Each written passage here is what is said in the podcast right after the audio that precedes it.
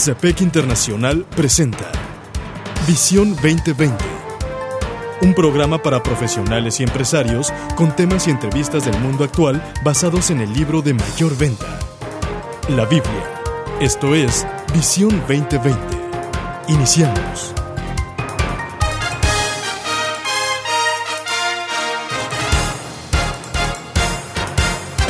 Bienvenidos a su programa Visión 2020. Les saludamos el doctor Enrique Cepeda con la alegría de siempre. y Edgar Medina. Hoy presentamos el programa 1171, El liderazgo que nutre.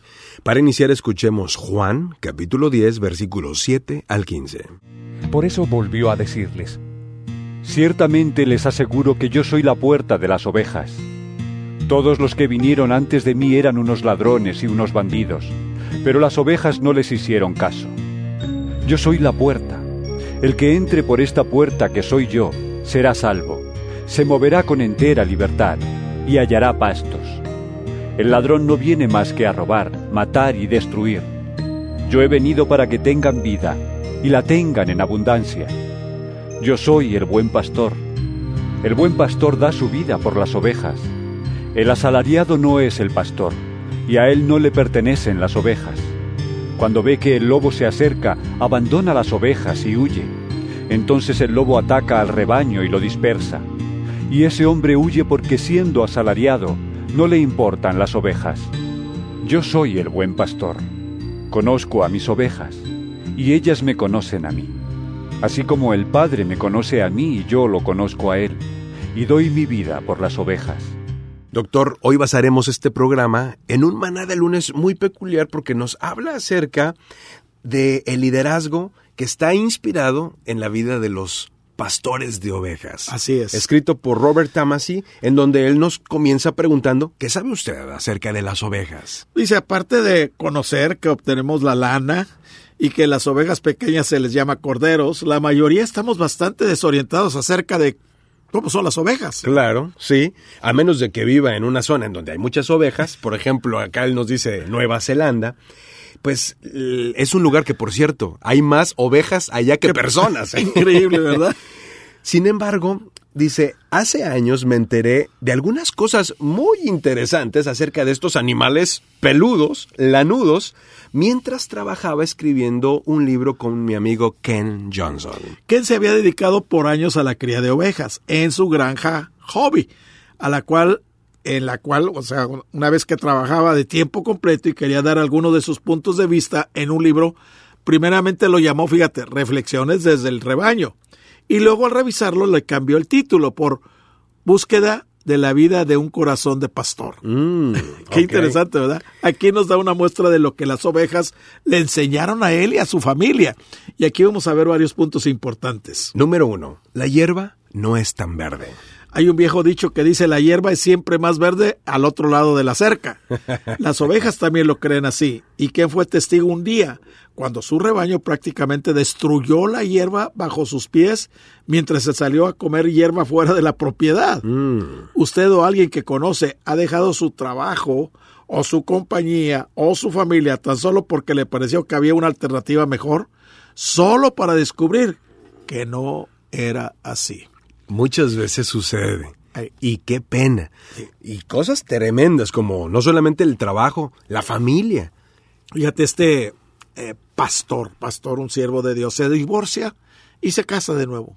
Su hijo es pastor también.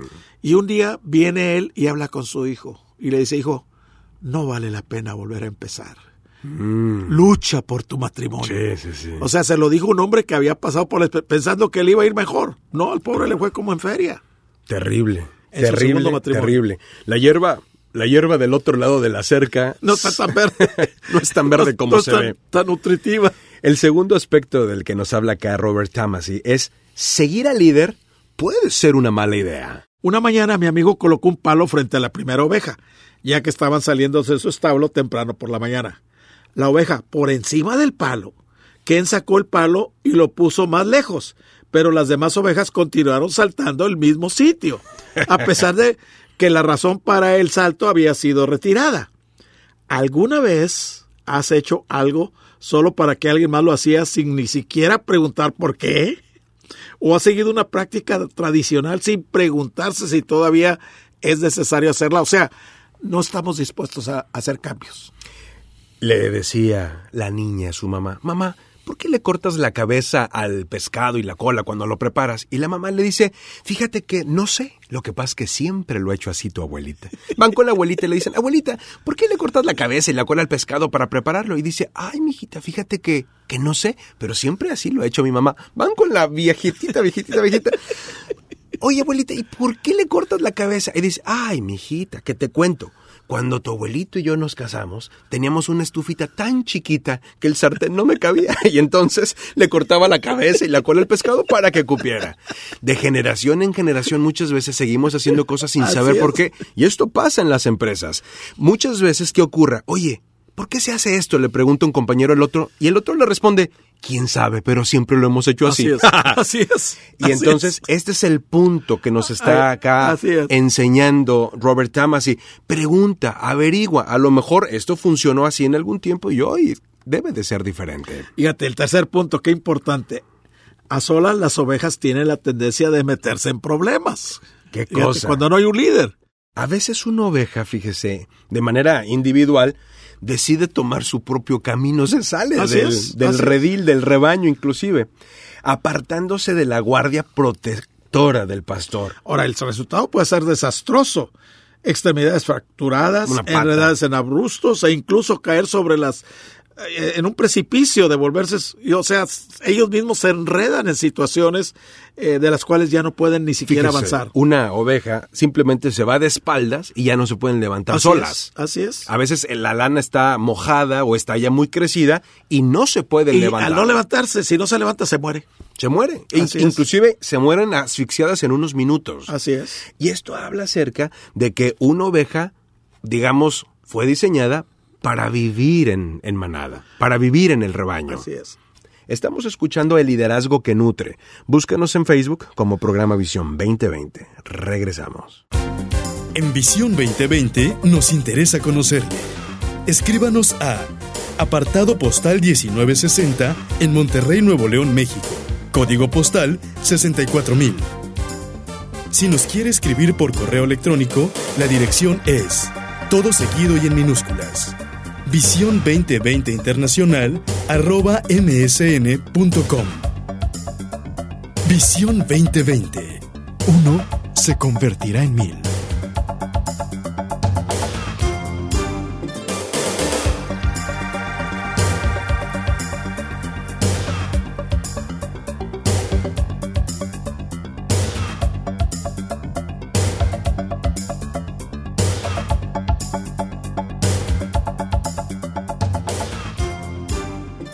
Doctor, quienes deseen volver a escuchar este programa lo pueden encontrar con el número 1171 y el título El liderazgo que nutre en nuestro canal de YouTube. Si alguien de la audiencia quiere formar parte de un grupo del Comité de Profesionales y Empresarios Cristianos o quiere iniciar un grupo en su ciudad o en su país, pónganse en contacto con nosotros a través del programa Visión 2020, nuestra página de Facebook o, por supuesto, a través del correo electrónico.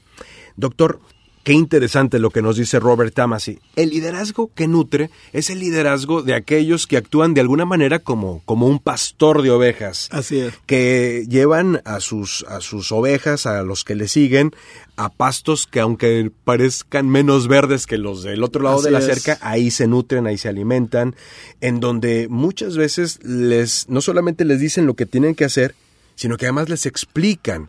Seguir al líder a veces no es la mejor de las ideas en el sentido de, de cuando no cuestionamos el por qué es que se hace algo. No solo eso, sino que sea un buen líder, que sea el líder correcto al que vamos a seguir, porque podemos seguir a un líder equivocado. Nos dice acá Tamasi que Ken le enseñó que las ovejas solas tienden a meterse en problemas es, y necesitan de un líder que las ame, que las cuide, que las pastoree. Ahora, ¿qué más nos dice Tamasi? Fíjate que, pues ahí nos da muchas anécdotas, pero básicamente la historia de que resultó en un pasaje de la Biblia que dice, todos andamos perdidos como ovejas, cada uno seguía su propio camino. Fíjate qué, qué ilustrativo. Sin la guía de un pastor que nos nutra, diligente, las ovejas pueden tropezar en la desgracia. Terrible. En el mundo empresarial y, y, profesional, una de las tareas de los líderes es que han de servir precisamente como, como pastores. Digamos, cuidando y supervisando que estén bien sus ovejas, de que lleven a cabo sus responsabilidades y de que estén saludables. El líder debe proveer de un ambiente seguro de trabajo, anticipar los peligros que acechan el futuro, garantizar que los trabajadores reciban lo que necesitan para sobresalir. Mire, desde una perspectiva espiritual, una visión sabia es la que está enfocada en Jesucristo, viéndolo a Él mismo como mi pastor. Como mi buen pastor y que lo sigo porque Él cono porque conozco su voz. Así es. Qué importante. Dice, conozco mis ovejas y ellas me conocen. Fíjate, un niño, un pastorcito allá en Perú. Le, le pregunta a un turista, dice, ¿y cómo sabes que todas las ovejas ya entraron? No, le dijo, ¿cuántas ovejas tienes? Dice, no sé, señor, no sé. Entonces, ¿cómo sabes cuando ya todas están en el redil? Ah, no, dice, no, no sé el número, pero conozco el nombre de cada una de ellas. Oye, qué importante. No las conozco por número, sino por nombre. Por nombre. Importante. La verdad es de que así es. Dice Jesucristo, mis ovejas oyen mi voz y yo las conozco. Y aquí cada uno de nosotros debe de saber si Jesús en verdad es mi pastor. Yo puedo saber que Jesús es el pastor. Así es. La pregunta más bien es si Jesús es mi pastor. ¿Cómo puedo saber que Jesús es mi pastor? Pues si escucho su voz. Si no estoy escuchando su voz, si no es una guía para mi vida, si no lo considero en cada una de mis decisiones, ciertamente Él es el pastor, pero no mi pastor. Fíjate, ahí en la lectura bíblica que oímos al principio de Juan capítulo 10, Dice, yo soy la puerta. El que por mí entrare será salvo y entrará y saldrá y hallará pastos. Pero el ladrón no viene sino para hurtar, para matar y para destruir. Sí. Pero dice él, yo como el buen pastor, dice, yo he venido para que tengan vida y que tengan una vida en abundancia, Vida no sea no una vida común y corriente, sino una vida abundante. Y lo dice, yo soy el buen pastor y el buen pastor su vida da por las ovejas. La primera ilustración que aparece ahí en ese pasaje dice, yo soy la puerta. Así es. Hace una alusión muy interesante a una actividad que tenía el pastor en los tiempos de Jesús. Resulta que llevaban los pastores las ovejas de un lugar a otro y a veces cuando los agarraba la noche entraban a rediles públicos que no tenían puerta. Lo que hacía el pastor era meter, ingresar a estos rediles, a estos corrales, las ovejas y el pastor se acostaba En la puerta. en la puerta y él se convertía en la puerta. Nadie podía entrar y nadie podía salir sin pasar sobre él. Ese era el grado de compromiso y de protección del pastor para sus ovejas. Y hace otro contraste también. Dice, más el asalariado, el que no es el pastor, de quien no son propias las ovejas, ve venir al lobo y deja las ovejas y huye, y el lobo arrebata las ovejas y las dispersa. Claro. O sea, una cosa es el ser pastor y otra cosa es el asalariado, Sí, sí, sí. que no tiene ovejas propias. Es correcto. O sea, hay pastores que tenemos ovejas propias.